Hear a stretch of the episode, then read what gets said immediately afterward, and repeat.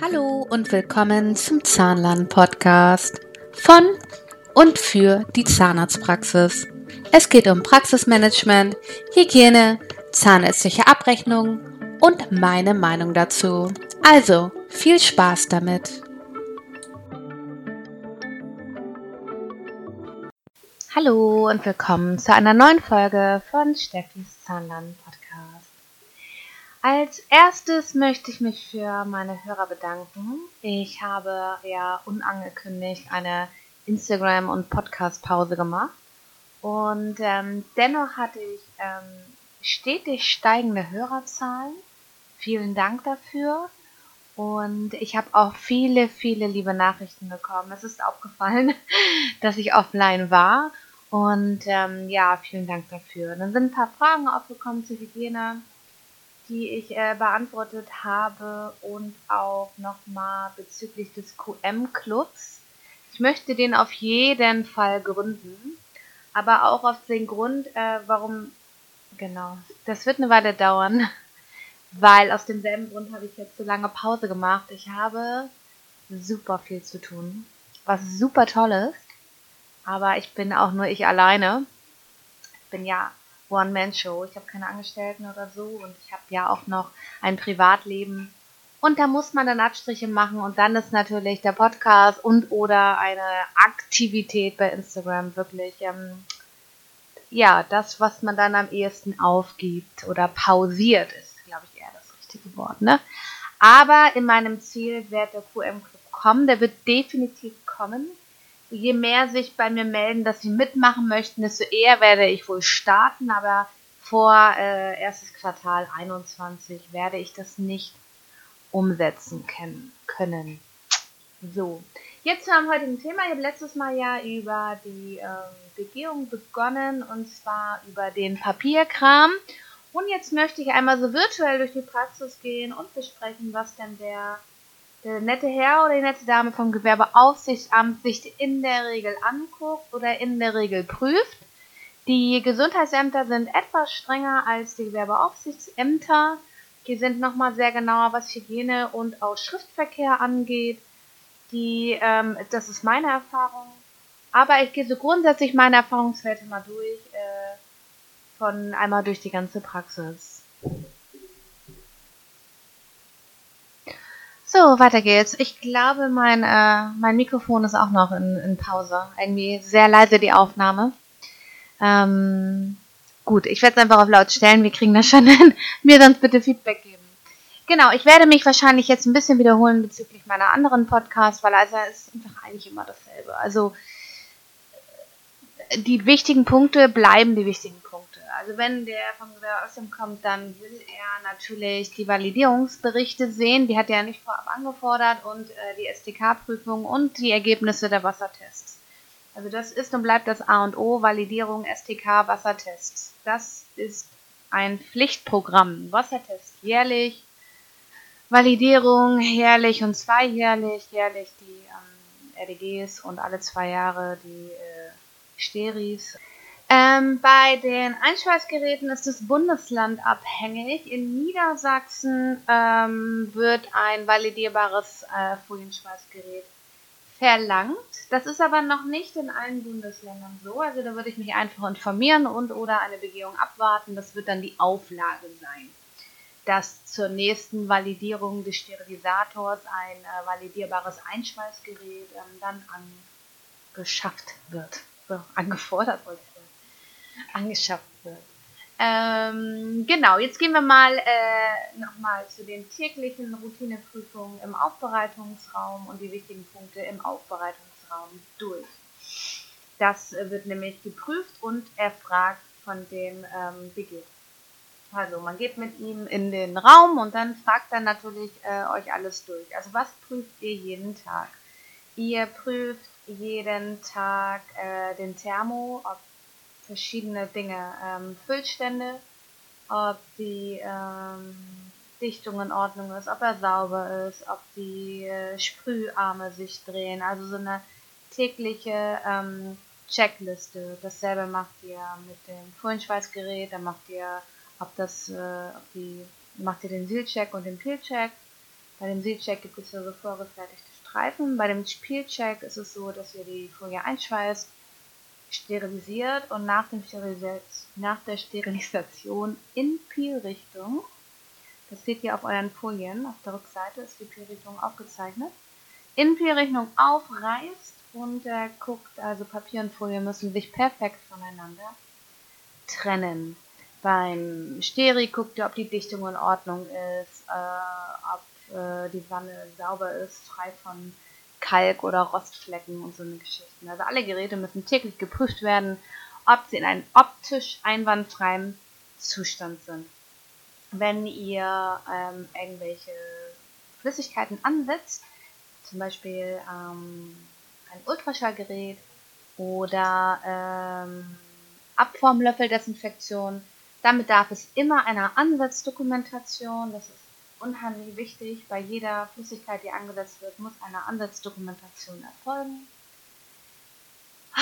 Was noch? Ähm, ja, ja, solche Basics, ne? Also es ist diese, diese Drahtbürste da, ich weiß immer den Namen nicht. Die Kupferdrahtbürste, womit früher die, ähm, die rotierenden Instrumente gereinigt werden, die ist natürlich schon viele Jahre nicht mehr erlaubt, die sollte dann nicht liegen. Allgemein sollten die Bürsten, ähm, womit die Instrumente gereinigt und aufbereitet werden, die müssen natürlich sauber sein. Die sollten grundsätzlich, nachdem sie benutzt worden sind, mit in den Thermos zur Aufbereitung. Ähm, genau.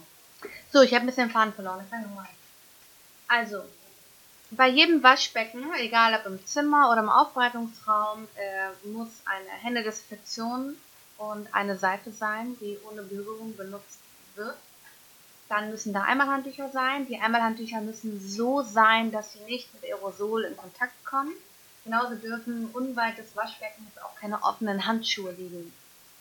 Die dürfen halt auch nicht mit Feuchtigkeit und oder Aerosol in Kontakt kommen. Das ist wichtig. Genau. Dann natürlich Hygiene und Ordnung im Aufbereitungsraum. Wenn Fenster da sind, muss ein Fliegengitter da sein. Wenn es ohne Fenster ist, muss eine Lüftung vorhanden sein. Es dürfen keine Medikamente Medikamente im Aufbereitungsraum äh, gelagert werden ähm, und es darf nichts gelagert werden, äh, was man benötigt, ähm, wo man schnell in den Raum rein muss. Denn während der Aufbereitung darf der Raum von jemand anderem nicht betreten werden. Genau, das ist halt sehr wichtig, also das entsprechende Kennzeichnen muss sein. Ja, dann, das kennt ja auch wieder inzwischen reine, unreine Seite, muss entsprechend gekennzeichnet sein. Ähm, dann braucht ihr ähm, diese festen Handschuhe, die von Hufridi äh, haben die meisten, diese lilanen Handschuhe, die Aufbereitungshandschuhe. Dann braucht ihr einmal Kittel, Langärmel, das ist sehr wichtig, die müssen langärmlich sein. Dann natürlich Mundschutz, Schutzbrille und so eine Geschichten. Also ihr braucht Schutzkleidung für die Aufbereitung, die danach sozusagen entsorgt werden kann und oder desinfiziert, was dann mit den Handschuhen ist, die kann man danach ähm, genau. Dann ist es so, dass an jeder, äh, jede Sache, die ihr benutzt, die Medizinprodukt ist, muss ein Anbruch- und Ablaufdatum sein. Und zwar kein Mindesthaltbarkeitsdatum, sondern ein Ablaufdatum. Weil es gibt noch ein Ablaufdatum nach Anbruch. Also es gibt das Mindesthaltbarkeitsdatum. Ähm, solange diese, das Medizinprodukt noch geschlossen ist und nach Anbruch bei Händedesinfektion ist es in der Regel ein Jahr und das muss auch gekennzeichnet sein auf dem Produkt. Genau. Was braucht ihr noch? Ihr braucht alle aushangpflichtigen Dinge müssen da sein, alle Gesetze. Und die Betriebsanweisungen sind aushangpflichtig. Also die müssen entweder für jeden auf dem PC zugänglich sein und oder in farblich gedruckter Form irgendwo vorhanden sein. Dann braucht ihr einen aktuellen Hygieneplan. Nochmal als Erinnerung, damit ist nicht dieses große Poster gemeint, das in allen Praxen ist, das irgendein Hersteller euch mal äh, zugesandt hat. Damit ist wirklich der große Hygieneplan von der Bundeszahnärztekammer gemeint. Der muss auch unterschrieben sein, aktuell von allen Mitarbeitern.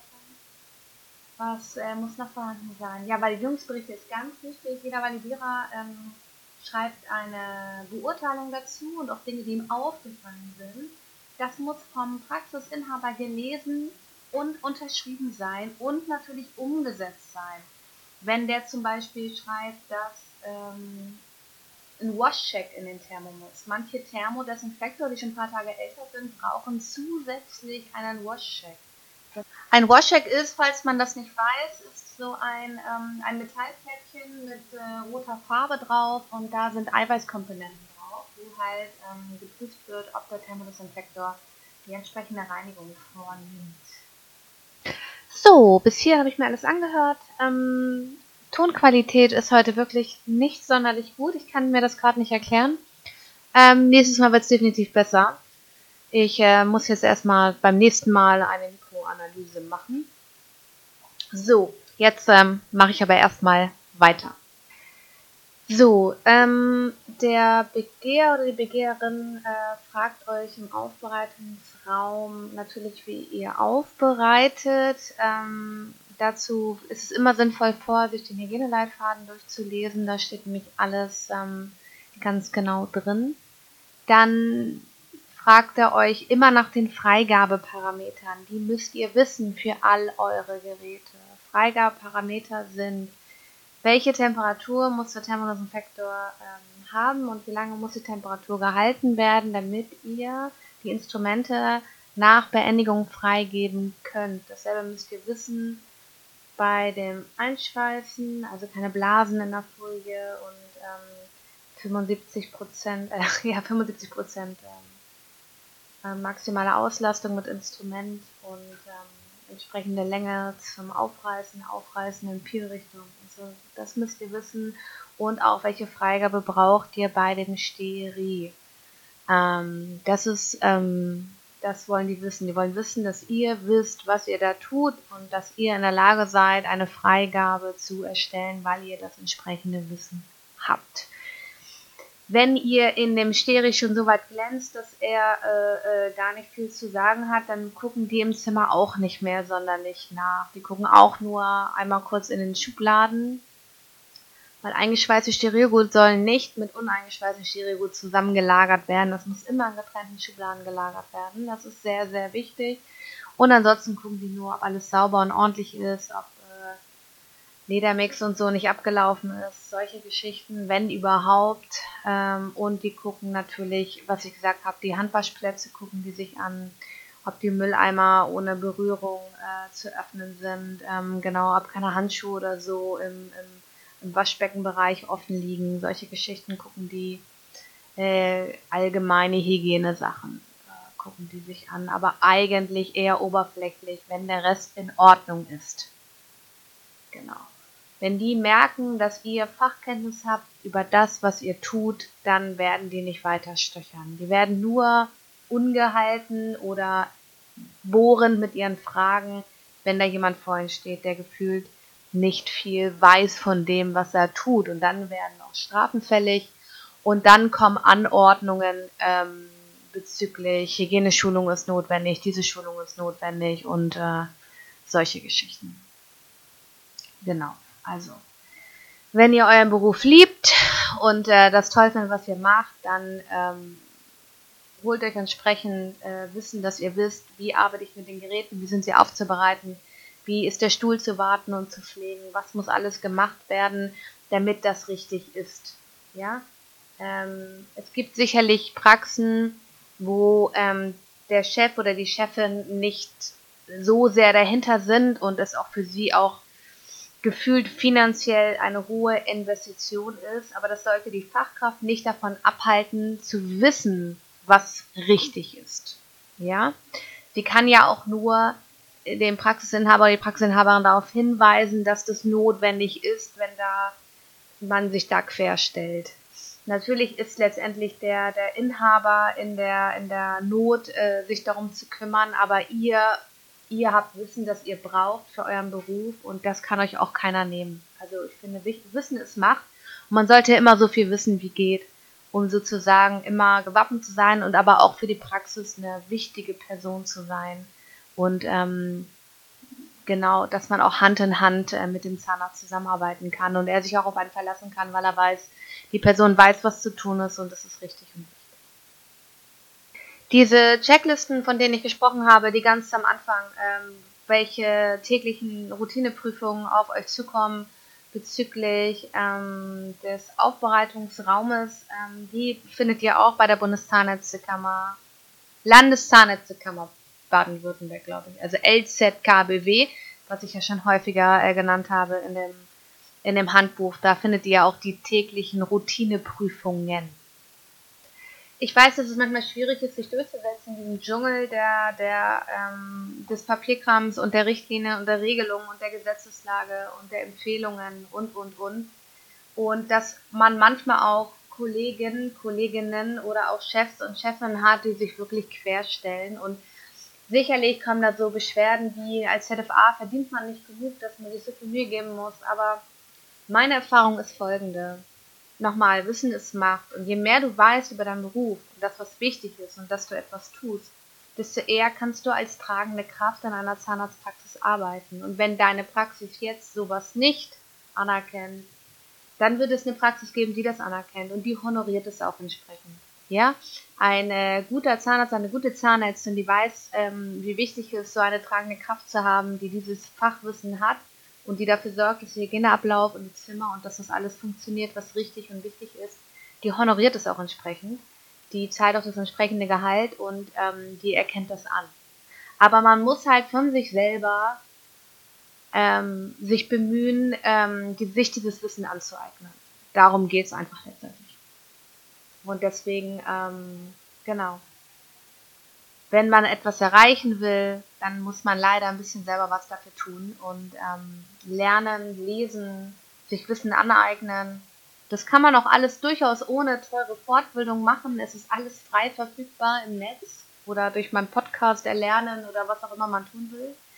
Es gibt sicherlich Fortbildungen, aber ich lese auch gerne in sozialen Netzwerken. Also bei Facebook gibt es ja diverse ZFA-Gruppen und was ich da häufig lese von, ich habe das auf einer Fortbildung gehört, das scheint richtig zu sein, äh, da krausen sich manchmal die Fußnägel hoch, wo ich denke, okay, tolle Fortbildung mit total falschem Input.